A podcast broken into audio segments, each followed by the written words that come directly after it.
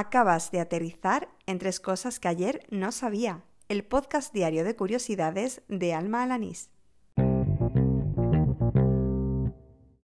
Este es el episodio número 137 del podcast, el correspondiente al martes 24 de marzo de 2020. ¡Al lío! Un reportaje de National Geographic me ha hecho descubrir que en un planeta cuyo nombre es WASP-76b eh, llueve hierro.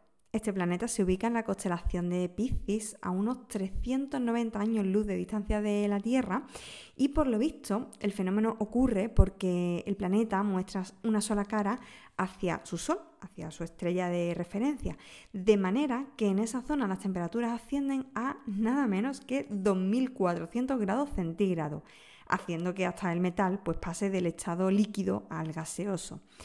Al igual que ocurre en la Tierra con el vapor de agua, los vientos de la atmósfera del planeta eh, transportan este vapor metálico, que en su mayoría es hierro, a la cara que permanece oculta y que por tanto está más fría, de forma que se produce la condensación y la precipitación del hierro en forma de lluvia.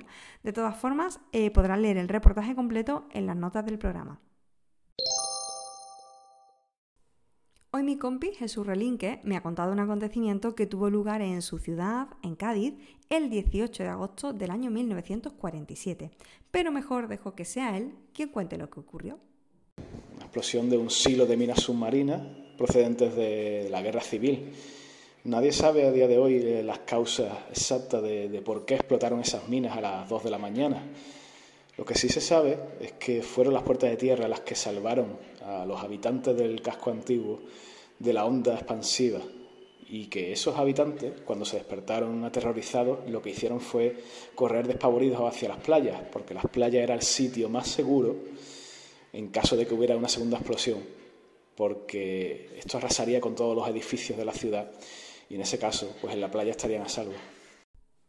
Gracias Jesús por contribuir una vez más, no solo a este podcast, sino también a que yo pueda aprender más cositas de tu tierra. Y termino con un recurso que bien podría considerarse recurso mierder.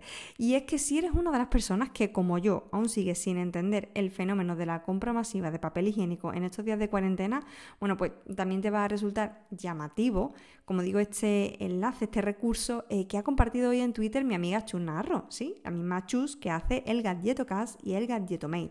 Resulta que hay una web que te calcula cuántos días de cuarentena puedes sobrevivir con los rollos de papel higiénico que tienes en casa. Para ello, pues solamente tienes que indicar el número de rollos que tienes actualmente y el número de miembros de tu hogar.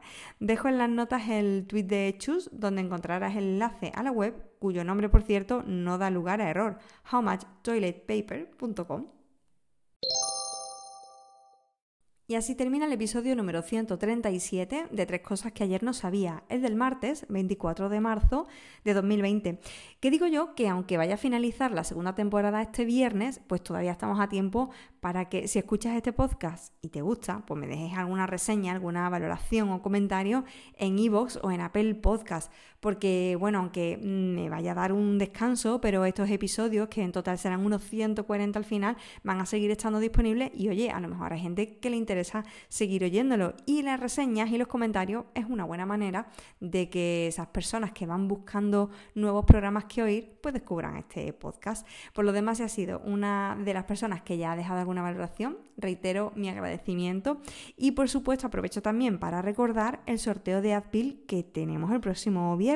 Será el último, pues para eso también termina la temporada y lo único que tienes que hacer para poder participar en él pues es enseñarme algo, pues algún dato curioso, eh, algún recurso como el que ha compartido hoy Chus, o, mm, o, contarme mm, a través de audio, como ha hecho mi compi Jesús Relinque, pues algún dato curioso de su tierra, o en fin, cualquier cosa que me ayude aprender y por supuesto que pueda incluir en alguno de los episodios. Tienes de plazo hasta el jueves, porque el viernes quiero hacer un, un, episodio especial haciendo balance de lo que ha supuesto realizar este podcast. Así que venga, que todavía estás a tiempo.